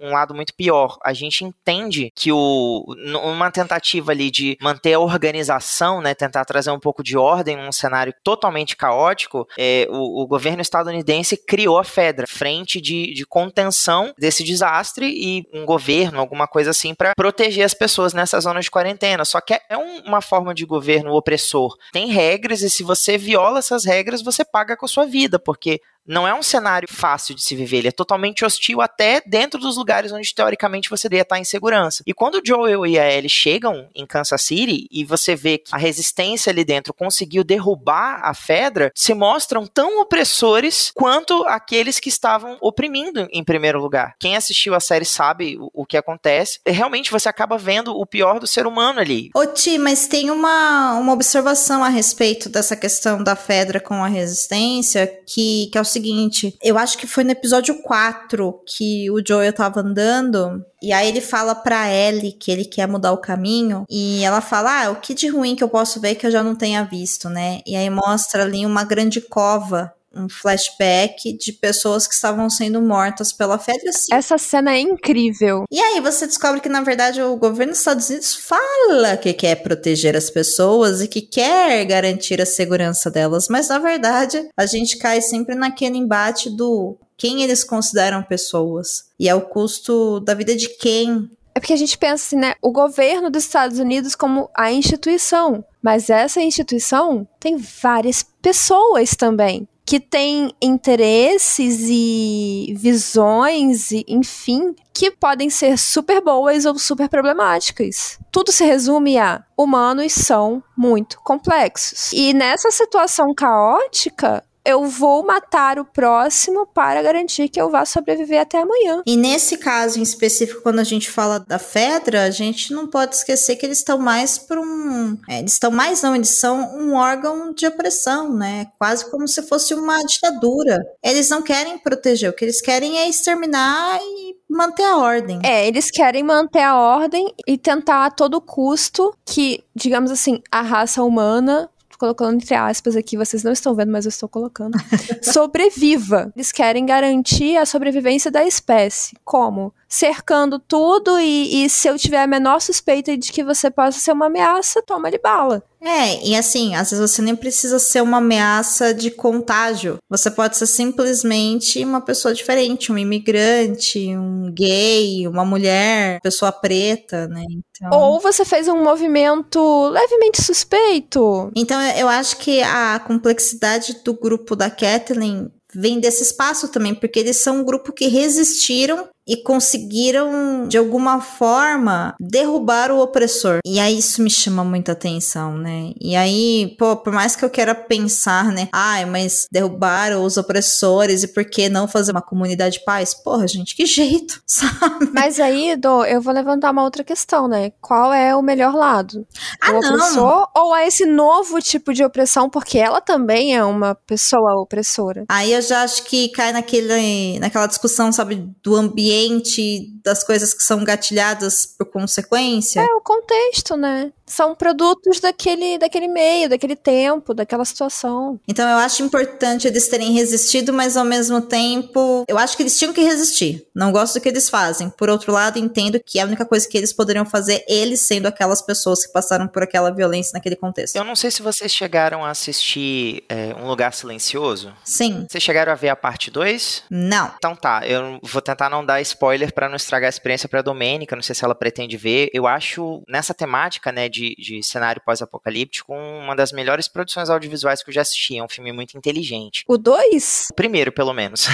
ah, é, porque o 2 eu não gostei, não, viu? É, eu, não, eu não te culpo, assim. Eu, eu, também achei que o primeiro você saiu melhor. Não sei se é porque era novidade, né? Então, acho que a, a execução do segundo poderia ter sido um pouquinho melhor. Mas enfim, no segundo filme, a gente vê que as pessoas descobrem que essas criaturas né, extraterrestres que têm uma extrema sensibilidade ao som, elas têm uma fraqueza, elas não sabem nadar. Então, um grupo de pessoas consegue se refugiar numa ilha e ali eles fundam uma comunidade porque eles estão protegidos do ataque. Quando o, os protagonistas do filme conseguem chegar até essa ilha e chegam por acaso, de forma inesperada, eles são acolhidos. É tipo assim, esse aqui é, é um oásis de sobrevivência porque não tem como eles alcançarem a gente. Então não tem assim um, uma coisa como, olha, é, a gente não aceita forasteiros, a nossa forma de vida funciona assim. Não é um ambiente opressor, é meio que o oposto do que está acontecendo em, em, Kansas City. A Kathleen, quando ela lidera esse grupo e eles tomam o poder, ela não está fazendo nada muito diferente. Ela pune as pessoas com a morte, ela é ditadora, ela é tão ruim quanto a Fedra, vamos colocar assim. E o motivo primal dela é a vingança. Ela quer achar o Henry para se vingar do que ele fez com o irmão dela. Então, assim, o que que mudou, sabe? Só o nome do, do governo, entendeu? O que me chama atenção nesse episódio é um diálogo, né, entre a Ellie e o Joel. É, é muito legal porque aqui você começa a perceber que, gente, para quem não jogou, não percebeu ainda, é muito claro que o Joel, essa cicatriz no coração dele por ter perdido uma filha tão jovem, a, a Sarah morreu nos braços dele depois de ser baleada, e aqui ele tá atravessando o país levando uma garota que tem mais ou menos a idade da Sarah. Não, eu não digo a mesma personalidade, mas involuntariamente ele começa a transferir para ela ela esse afeto que ele tinha pela própria filha e que ele perdeu de forma prematura. Então você vê um pouco a guarda dele ir caindo, né, aos pouquinhos. Ele vai começando a rir das piadas que ela faz, e vai se permitindo, né? E, tipo, ele é um pouco duro com ela, mas ao mesmo tempo ele percebe que ela já passou por muita dureza e ainda assim ela carrega essa inocência, essa, essa pureza de, de ver as coisas pela primeira vez, de olhar para um avião e, nossa, mas você já voou num negócio desse? Como é que era, sabe? E eu acho muito legal legal isso. Como que você vê a guarda dele baixando aos pouquinhos. E isso fica claro, por exemplo, quando ele decide passar a noite em claro para proteger ela. E ele não fala nada, mas ele fica lá, acordado, ele fala: Não, não vou conseguir dormir sabendo que alguma coisa pode atacar a gente. Então, pô, vou me, me entupir de café aqui, mas vou passar a noite acordado e garantir que ela, ela vai ser protegida. E ele é um pouco duro com ela às vezes, né? É, ele fala que a Tess é família, mas que a Ellie é uma carga. Só que nos bastidores ele tá lá, acordado a noite inteira, espalhando caco de vidro no chão. E ele decide, não, realmente não tem como eu mantê-la nesse cenário pós-apocalíptico se eu não ensinar ela a se defender. Então tá, você provou para mim que você salvou minha vida, então eu vou te ensinar como manusear uma arma de forma decente, tá? E não coloca essa porra no bolso não, porque você pode acabar atirando na própria bunda. é, não entra numa sala de ressonância com esse negócio não, menina, é tipo isso, né?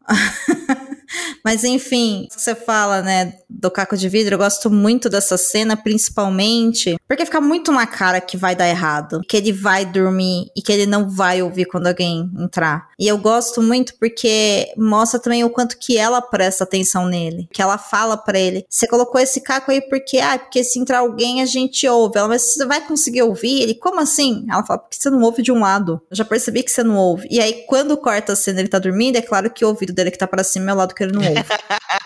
a hora que ela falou assim: "Meu, ele vai dormir, ele vai virar e ele não vai ouvir alguém entrando". Não deu outra, né? Mas eu acho que mostra realmente um, um cuidado assim, não é só ele que tá vendo ela, ela também vê ele. Eu gosto muito. E aí o episódio acaba nesse barata voo aí, né? Que seu coração quase dá um pulo, que é você vendo os dois com armas apontadas para suas cabeças. E aí nós estamos aqui com o Henry e o Sam. E eu acho que o quinto episódio, gente, para mim, olha, fica aqui meu agradecimento à HBO por ter lançado ele numa sexta-feira, né? Já que o dia oficial que saem os episódios é o domingo, mas foi dia do Super Bowl, então o episódio foi adiantado para sexta-feira. Cara, o quinto episódio, ele é muito bom.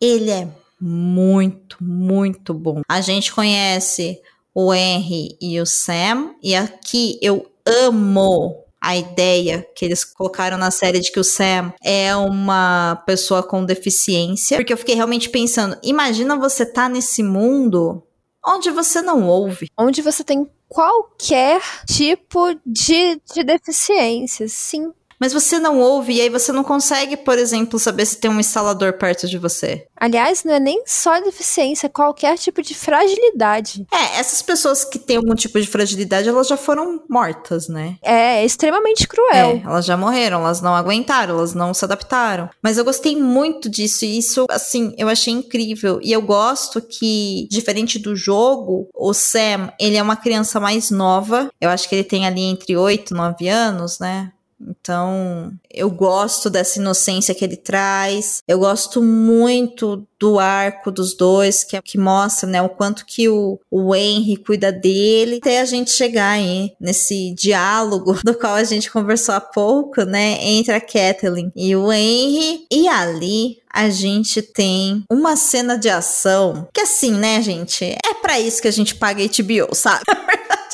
essa, né? Cara, aquela cena de ação foi muito boa, mesmo porque aquele boss que sai de lá, né? Aquele monstro gigante, ele tem nome? Baiacu. Baiacu? Baiacu.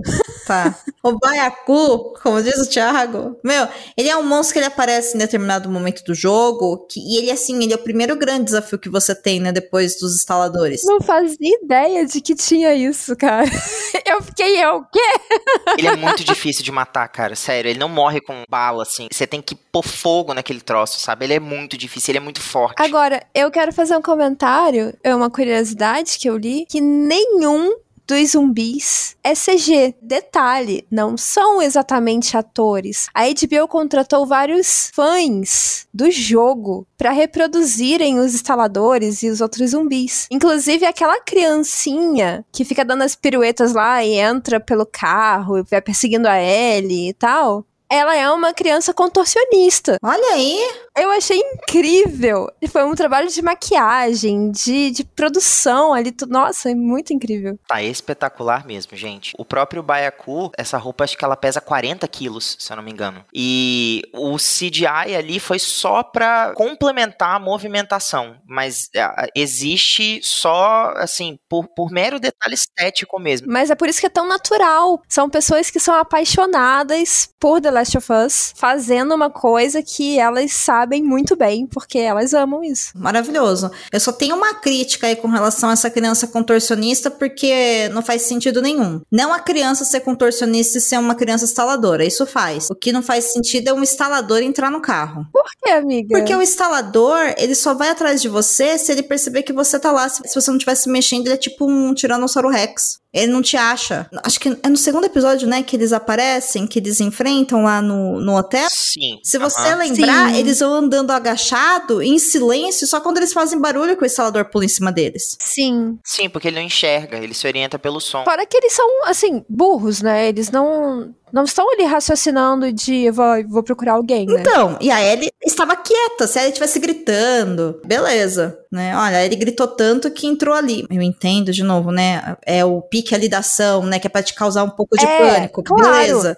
E, e o impacto de, putz, é uma criança. Sim, sim. Não, com relação a isso, 10. Mas poderiam ter colocado, então, um corredor em vez de um instalador. E aí faria sentido. É o primeiro estágio de infecção, na verdade. Assim, é, quando a pessoa é, é mordida, esse corredor é porque ela ainda é humana, ela ainda enxerga, ainda escuta normal, né? Então ela, ela pode te atacar com extrema facilidade. Agora, eu não sei vocês, contem aí no, pro nosso ouvinte ficar na curiosidade. Quando a Ellie entrou dentro desse carro, vocês também ficaram, tipo, esperando que ela fosse dirigir e sair atropelando zumbis? Cara, eu só fiquei gritando aqui na sala. Dá logo a partida nesse carro, garota. Sai, sai, Eu fiquei sai esperando daí. isso. Tipo, E o Joel lá em cima na torrezinha, eu falei, gente, é o que, né? Ele conseguiu o código de munição infinita ali, porque não acaba as balas dele. Sim, ele.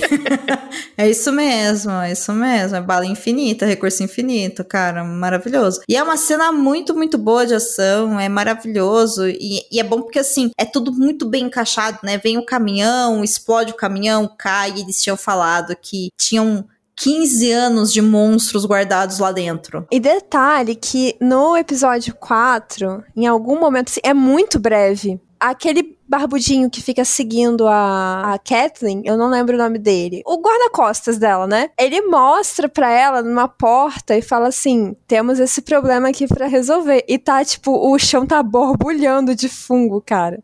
E ela olha e fala assim: depois. Isso pode esperar. Aí ele fica tipo, a gente tem que avisar, cara. E ela, depois. Aí quando você vai lá pro episódio 5 e ele começa a falar de. Ah, tem umas passagens subterrâneas, você já fica. Hum. Eu lembro. Cara, eu amei esse diálogo. Tipo, não, porque a gente pode escapar por túneis. Vai ser super tranquilo. Rapidinho a gente tá fora daqui. Mas assim, eu tenho que te avisar o seguinte, né? Tem uns instaladores. Pode ser que tenha. Um, amigo meu falou que tem uns três anos que ele não vê nada. tá assim. Deve ter um ou dois no máximo, assim? É, é, e assim, é um diálogo super maluco, né? Porque o Henry fala: quando a Fedra veio aqui, trancou todos os instaladores lá embaixo. Mas fica tranquilo, porque faz três anos que a gente não vê nenhum. E o Joey, tipo, não. E a Ellie? A gente vai. E eu, olha, vocês só vão porque tem que continuar essa história. Porque assim, ninguém em sã consciência entraria Não, lá. e eu só lembrava da cena do cara fechando a porta, né? Tipo, então tá, depois a gente fala sobre isso. Então, Amandinha, mas eu gosto muito desse seu comentário, porque como você não jogou, quando mostra esse chão rachado, na hora eu falei, é o monstro que tá lá embaixo. Que monstro? O Baiacu, você tá falando? É. Ah, mas eu não sabia da existência disso. Exato, mas por, por isso que é maravilhoso, porque você pensou, já te acendeu um alerta de tem alguma coisa muito ruim aqui embaixo. Então, quando surge aquele bando de coisa no, no outro episódio que tá vindo desses túneis, imediatamente associou com a imagem do episódio anterior. Então, funcionou. Não, amiga, quando o caminhão começou a descer, eu já pensei, hum, é agora. Foi, foi. E aqui em casa foi uma loucura no sentido de o carro bateu, o Baço olhou pra minha cara e falou assim: Nossa, vai explodir e vai atrair todos os monstros pra fora atrás deles. Eu, eu acho que não, vai dar muito trabalho pra fazer essa cena. E Vral. Domênica, isso me lembra uma coisa muito interessante que eu queria comentar. Vocês assistiram A Bruxa, do Robert Eggers? Não. Esse é um dos filmes de terror mais, assim, terror entre muitas aspas, mais brilhantes que eu já vi, porque a, a bruxa em si, né, que é a, a criatura maligna da história, ela é usada de forma muito inteligente, ela aparece em momentos muito pontuais da história. E aqui em The Last of Us, eu diria que o mesmo tem sido feito com os infectados, sabe? Foi muito brilhante, tipo, eles terem guardado nesses episódios 4 e 5, ter reservado o momento certo para que a, a, ameaça voltasse à tona. E quando ela chega, ela chega assim, tirando o nosso fôlego, sabe? Você prende ali a respiração e mesmo pra gente que jogou, a gente fica naquela aflição de saber o que, que vai acontecer, porque a, a série tem total liberdade de ir para outro rumo, se assim for necessário, né? Não, eu acho que é uma cena de ação maravilhosa maravilhosa. Inclusive, amo que o Baiacu ele mata lá o barbudinho da Kathleen, igualzinho ele mata o Joel se você não consegue matar ele, que é arrancando a cabeça. Nível de fidelidade 10 de 10. Putz, assim, a hora que eu vi aquilo, eu falei, nossa, sabe? Assim, foi isso, assim, achei do caralho. Morreu quantas vezes, Tu? Eu acho que eu refiz aquela cena umas quatro vezes até entender o que, que eu tinha que fazer. até eu parar e olhar e falar, eu tenho molotov, por que, que eu não tô tocando molotov nesse bicho? Acho que foram umas quatro vezes, assim. As duas primeiras é porque eu só fiquei olhando pra ele falando, como é que eu vou sair daqui? Em choque. Totalmente, assim, aquele e é, e é isso, enfim. Mas passei daquele bicho feio lá, horroroso. Posso dar um pequeno spoiler para vocês e para o nosso ouvinte? No segundo jogo, tem um, uma criatura que ela é uma mescla de todos os tipos de infectados que existem. E ela consegue se desmembrar. E você tem que enfrentar os, os tipos todos ao mesmo tempo. Corredor, instalador, baiacu, sabe? Ela consegue se desmembrar e todos eles vêm pra cima de você, pra você lutar contra todos ao mesmo tempo, assim. Eu acho que se eu morrer umas 25 vezes eu consigo passar. É só insistir. Mas enfim, e aí, saindo dessa cena enorme de ação, a gente vê a Kathleen morrendo e a gente vai pro final derradeiro do episódio, que é onde a gente descobre, em uma conversa do Sam com a Ellie, que o Sam foi mordido em toda essa ação. E aí vem a despedida do Sam e, consequentemente, do Henry, porque a Ellie, enfim, tem ali um ato, né, de desespero, de colocar o sangue dela na ferida do Sam, tentando ajudá-lo de alguma forma. E eu adorei que não funcionou, porque é, mesmo pós-pandemia de Covid-19, as pessoas ainda não sabem como que vacinas funcionam, né? Então. É, é desespero Sim, mesmo. e assim, eu não sei se ela sabe o que é uma vacina, porque no universo onde ela nasceu, eu não sei se existem vacinas. Eu acho que não. Mas eu acho que ela fez ali o melhor que ela podia, mas eu gostei que tava na TV, porque, né, o espectador somos nós. Enfim, não dá certo, o Sam se transforma e o Henry mata o Sam e ele morre por suicídio na sequência, né, após ver que ele matou o irmão. A minha única pergunta para vocês é: o Thiago já tinha jogado, então eu quero saber o que, que ele achou dessa cena no jogo. E de você, Amandi, eu quero saber da série. Você esperava que o Sam ia se transformar e que o Henry ia morrer por suicídio depois de matar o Sam? Eu esperava que ele fosse se transformar. Porque na cena que tá acontecendo lá o tiro, porrada e bomba, tanto o Henry quanto o Sam ficam encurralados embaixo de um carro. Na hora eu virei pro Bruno e falei, ó, já era, ali deu ruim. Certeza que tá contaminado. Ele ficou falando, não, não deve ter sido nada, não. Ali, ó, não, não mordeu nem nada. Quando começou aquela ceninha mais melancólica e tal, eu falei, caraca, não, certeza. E não deu outra, né? Agora, o desenrolar dessa cena, as consequências disso, não tinha como realmente prever tanto assim. E foi muito triste, por sinal. Eu não sabia de nenhum spoiler desse. Tá, e você, Tia, quando estava jogando e aparece essa cena, você esperava que o, o Henry, depois de matar o Sam, fosse morrer por suicídio? Domênica, eu joguei esse jogo pela última vez em 2017, então eu esqueci completamente que isso acontecia. Eu me lembrava que o Joel e a Ellie conheciam o rapaz e o garotinho nessa cidade, né, que tá tomada por contrabandistas, mas não me lembrava do que, que acontecia a partir dali, porque no jogo é um pouquinho diferente. Eles ficam encurralados em um determinado momento e o, o Henry e o Sam eles abandonam o Joel e a Ellie e, e seguem em frente. Eles deixam os dois para trás. Eu tinha esquecido, eu apaguei da minha cabeça isso. Então, quando aconteceu na série, pra mim foi um choque. E, assim, eu lembrei, né, que, o, que um dos dois ia ser infectado, mas não lembrava como acontecia. Foi muito impactante, sabe? Porque eu achava que o Joel ia fazer isso eu achava que era ele que ia tentar proteger ele de alguma forma e ele acabar entrando no embate com o Henry, mas foi muito impactante, sabe? Você vê o próprio Henry tirando a, a vida do irmão. E foi no susto, né? Foi no desespero que ele fez isso. Exatamente. Tanto que ele fica assim, sem reação. Ele, ele não consegue assimilar. Ele é tomado pela culpa, né? Exatamente. Mais uma vez aqui, né, a gente tem uma, uma questão de uma a falta de um aviso de gatilho, né? Porque embora a gente não veja ela enquadrada, ela, você, você entende o que acontece, você tá olhando a expressão da Ellie. Então é, é sim, é duro de encarar, é, é muito difícil. Eu saquei muito que ele ia morrer por suicídio. Assim, a hora que tá ali no desespero, aí ele. O, o Joel tenta ir para cima, né, do, do Sam, ele não, Mas não, eu não, não imaginava de imediato, não. Tipo, antes dele matar o Sam, eu não imaginava isso. É porque eu vi muita gente falando, inclusive o Baço mesmo me falou, ele falou, ah, eu imaginava que ele ia brigar com o Joel. A partir do momento que ele puxou a arma e precisou matar o Sam, só tinha um caminho possível para ele. Vou falar uma coisa, por favor, não me interpretem mal, mas faz muito sentido ter sido ele a tirar a vida do Sam. Assim, o Sam já estava morto. Sim, ele já estava morto, mas é, é o corpo. E para nós, seres humanos, o corpo é muita coisa. O corpinho do teu irmão, como assim? Sabe, não importa que não seja mais ele ali dentro. É muito violento. É, e é tudo muito rápido, né? Mas faz sentido que tenha sido ele como um dever de irmão. Tipo, o golpe de misericórdia, vamos acabar com isso? Mas é muito doloroso. Com certeza. E ele faz isso, na verdade, de salvar a Ellie. Na verdade, é isso que ele faz, né? Não é que ele dá mercy pro Sam. Eu acho que ele salva a Ellie e impede o Joel de matar o Sam. Eu acho que é, são as duas coisas, do porque ele precisava resolver aquela situação independentemente da Ellie. Ele não matou porque ah, ele tinha que sobreviver. Não é só isso. Tem mais coisas envolvidas ali. E por que ele não o, o Joel, sabe? Porque tinha que ser ele. Eu concordo que tinha que ser ele. Eu só não acho que passou pelas cenas da série essa imagem de que ele teve misericórdia pelo Sam. Eu acho que ele fez um desespero de impedir que o Joel fizesse, entendeu? Eu acho que tá junto. Pode ser que tenha. Aliás, eu acho que essa é a parte que, que cabe a interpretação de cada um aí, né?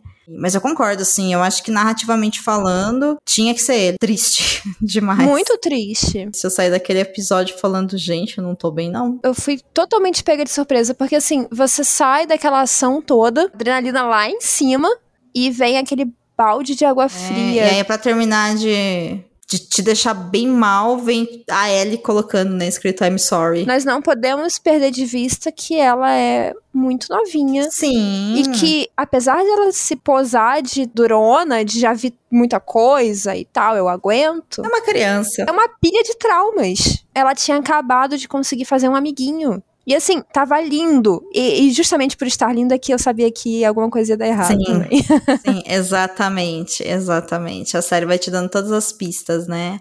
Antes da gente encerrar, eu quero breve, muito breve mesmo. O que, que vocês esperam aí dos últimos quatro episódios da série? O Thiago não vale porque ele já terminou o jogo. Mas o que eu espero, por exemplo, é que eles encontrem o Tommy, e como final mesmo, uma coisa que eu tô encasquetada desde o primeiro episódio é se o Joel vai sobreviver. Porque eu sei que a Ellie sobrevive, tenho certeza. Mas eu fico pensando, será que o Joel sobrevive? E aí, Amanda? O Thiago já sabe sobreviver, inclusive porque ele já até jogou dois. Mas eu quero saber de você, você acha que o Joel sobrevive? Eu vou responder essa pergunta e depois eu vou falar o que eu espero. Eu acho que ele não sobrevive. Droga, o Pedro Pascal. eu não quero ver ele morrer de novo. eu já tive que ver o Oberyn morrer, eu não quero ver o Joel morrer. ele é o novo. Como é que é aquele cara do que faz o, o, o Lord Stark? Eu esqueci o nome dele. O Xambin. é, ele é o novo Xambin. É. Vai morrer, vai morrer, vai morrer. Antes do terceiro ato, morre. Morreu. Melhor personagem. Opa, morreu. Mas o que eu espero? Amiga, eu não espero nada. Esse é o segredo. Como eu comecei não conhecendo praticamente nada, e eu gostei muito, eu acho que é melhor continuar nessa, nessa vibe, entendeu? Tenho problemas com hypes e, e, expectativas, porque, caraca, a decepção quando vem é muito forte. Então eu prefiro, sabe, passeio no parque. Opa, episódio novo, bora. é, eu tenho só essa expectativa aí que eles vão ter que encontrar o Tommy pela narrativa, concordo. É o objetivo ali, né? E, e, mas assim, sobre a Ellie, eu não tenho ideia se ele vai conseguir entregar ela para alguém, se vai dar certo, se ela vai ser ratinha de laboratório, se não vai dar certo, se, sei lá, ele vai descobrir que as, as pessoas que poderiam ajudar ela são pessoas muito más, tipo um Kathleen 2.0, e ele vai fugir para proteger ela, ele morre, assim, eu não sei, sabe? A Ellie eu não consigo pensar em nada, mas o Joel, eu, eu olho para ele desde o primeiro episódio e falo, cara, esse cara vai ter que morrer para essa menina chegar no destino que ela tem que chegar. O Thiago deve estar tá se contorcendo. Eu tô mesmo, não vou mentir não. Então, apesar de ter jogado a franquia, tenho algumas expectativas sim, e elas dizem respeito ao que o jogo não mostra. E isso é uma coisa que a série vem trabalhando. Por exemplo, a, a mãe da Ellie, ela tem um background, e esse background foi escrito, só que ele não entrou na edição final. Eu espero ver um pouco do passado da Ellie. Eu acho que a série deve fazer mais alguns backgrounds antes de ela se encaminhar para o final. Mas o que tá me deixando um pouco assim, não digo incomodado, mas é, um pouco apreensivo, é que eu acho que essa temporada vai acabar antes do final do primeiro jogo. Porque a gente tá no episódio 5 e tem muita coisa para acontecer ainda. E eu acho pouco provável, pelo ritmo que a série tá levando, que eles trabalhem tudo que tá faltando nesses próximos quatro episódios. Principalmente se eles continuarem fazendo esses pequenos flashbacks para mostrar o que aconteceu no mundo. Eu acredito que eles vão escolher um momento chave do jogo para conseguir fechar essa primeira temporada e jogar um gancho para a segunda. Até porque a crítica da série, né, ela vem recebendo muita atenção da mídia, o número de espectadores, né, a audiência dela só vem crescendo de episódio para episódio. É, eu mesmo já, já assisti cada episódio pelo menos duas vezes, então eu, eu acho que a HBO não vai dar esse mole, sabe, de encerrar a, a série assim tão, tão rápido. Ah, ela vai HBO me decepcionar, tá vendo? Duas horas de episódio para isso. Nossa, gente, eu achei que ia dar pra acabar com o final do jogo, assim. Eu nem sei quanto tempo falta, mas eu fiquei pensando, considerando que cada episódio, né, entra um coadjuvante que é importante pra série, eu falei, não é possível que tenha mais do que quatro coadjuvantes até o final. Também tem um, um outro detalhe que não joguei, mas eu sei que existe um lapso temporal aí entre o 1 um e o 2, né, Thiago? Tem sim. Enfim, eu não posso falar. Mas sim, tem sim. É, o que a gente sabe do 2, que eu acho que isso não é spoiler, tipo, essa sinopse é que tem um tempo a mais e a Ellie já tá um pouco mais velha. É a única coisa que a gente sabe. E aí eles vão ter que cobrir esse espaço, né? Sim, tem bastante coisa que pode ser usada aí dentro. É, ainda mais porque a gente tem o desenvolvedor do jogo como um dos roteiristas. Então, se tem alguém que pode dar pano pra manga aí, né, de contextualizar o que que tá acontecendo, é esse cara. Eu não me surpreenderia, viu, se a, a HBO decidisse abordar outros núcleos, sabe? O que está acontecendo em outros lugares do mundo e assim talvez criar um spin-off. Porque assim, eu duvido muito, assim, nunca que a HBO vai simplesmente meter ali um dois anos depois pra continuação. Não vai, eles vão precisar preencher isso. Ah, a gente não sabe porque a HBO, ela é imprevisível. É, ela é imprevisível. Ela é imprevisível. Mas eu não acho, do ponto de vista comercial, que ela vá simplesmente ignorar um espaço de tempo ali e, sabe, bola pra frente. Vamos só ser fiel ao jogo. Cara, é que eu não sei, né? O que a HBO considera como sucesso são sucessos como Game of Thrones e House of the Dragons. Ela tá investindo muito pra The Last of Us ser um novo Então, sucesso. Mas será que chegou aos pés do que é House of the Dragon pra audiência? Porque no final das contas é isso que interessa, né? Eu juro pra você que eu tô vendo mais burburinho em cima de, de The Last of Us do que pra House of Dragon. Eu, eu não sei se é porque eu tô na bolha errada, mas vi pouca É a gente bolha. comentando. Você tá na bolha errada. Meu amigo, eu fui pintar o cabelo e a minha cabeleireira me contou dois episódios de House of the Dragon, assim, no ato. Você tá vendo a série? Posso contar, então? Você é da bolha traumatizada, então essas coisas não chegam pra você porque você ensinou seu algoritmo que você não vai passar por isso de novo. É isso aí, ele aprendeu direitinho. Mas vamos aguardar então. Acho que fica aqui meio que universal as expectativas dos últimos quatro episódios da série. E aí, quando a série acabar, a gente volta pra dar o nosso veredito final. Mas eu realmente tô achando uma série muito boa, tá me surpreendendo muito. E ao menos até onde estou vendo, né? Embora ainda seja cedo pra falar, eu espero que ela seja ou devidamente encerrada ou renovada. Se eu não me engano, ela já foi renovada já pra segunda temporada. Ai, eu sempre tenho medo, porque é HBO. Eu não acredito em nada da HBO, amigo. Você não tá entendendo. Sim, já foi confirmada a segunda temporada, inclusive com mais episódios do que na primeira. Ai, arrasou. É isso. Vai acabar com o Joe gritando Tommy! Você vai ver, amiga. Eu não me surpreenderia, viu? Porque o objetivo dele no início da série foi esse. Então é uma boa aposta. Pode escrever aí o que eu tô falando. Depois a gente conversa. Não vai ser isso. Eu tenho certeza que não vai ser Vai. isso. Não vai. Não vai, porque assim, isso é o porquê o Joel tá indo, mas pra ele chegar até esse tome, meu, olha o tanto de personagem que já colocou. Não vai ser isso. Amiga, você vai perder. Isso não é o Oscar. Você vai perder. Quem perder vai mandar um iFood aqui pra casa, aqui, pra mim e pro, pro Dória. Você que se beneficia, bonito. E é nesse clima de negando iFood para o Thiago, inclusive iFood, se você quiser patrocinar nós também. Pedro Pascal, se quiser nos patrocinar também. Nem precisa patrocinar, só me manda um oi no Twitter. Pode ser mentira, eu já vou ficar feliz, Pedro, tá tudo bem. Enfim, é nesse clima que a gente vai ficando por aqui. Semana que vem a gente volta com mais um episódio do Perdidos na Estante. E desejamos que você aproveite os últimos quatro episódios da primeira temporada de The Last of Us. E é isso, HBO. Não me decepciona, HBO. Tô pedindo, por favor, HBO. Não me decepciona. Tiago, Amanda, obrigada por esse episódio. Um beijo e até semana que vem. Beijo. Beijo, galera. Não comam champignon. Ai, adoro champignon. Contribua para novos episódios do Perdidos na Estante em catarse.me barra leitor underline cabuloso ou no PicPay. Se você é das redes sociais, nos encontre em twitter.com barra perdidosestante e instagram.com barra perdidosnaestantepod. Você acaba de ouvir o podcast Perdidos na Estante. A apresentação: Domênica Mendes, Amanda Barreiro e Tiago Augusto. Pauta: Domênica Mendes. Produção: Domênica Mendes. Participação especial: Kate Oliveira. Edição: Leonardo Tremesquim. Capa e descrição da imagem: Amanda Barreiro. Esse episódio é um oferecimento de Airechu, Aline Bergamo, Alan Felipe Fenelon, Amaury Silva, Caio Amaro, Camila Vieira, Carol Vidal, Carolina Soares Mendes, Clécio Alexandre Duran, Daiane Silva Souza, Guilherme de Biase, Igor Baggio, Janaína Fontes Vieira, Lucas Domingos, Lubento, Luiz Henrique Soares, Marina Jardim, Marina Kondratovic, Moacir de Souza Filho, Nilda, Priscila Rúbia, Ricardo Brunoro e Rodrigo Leite.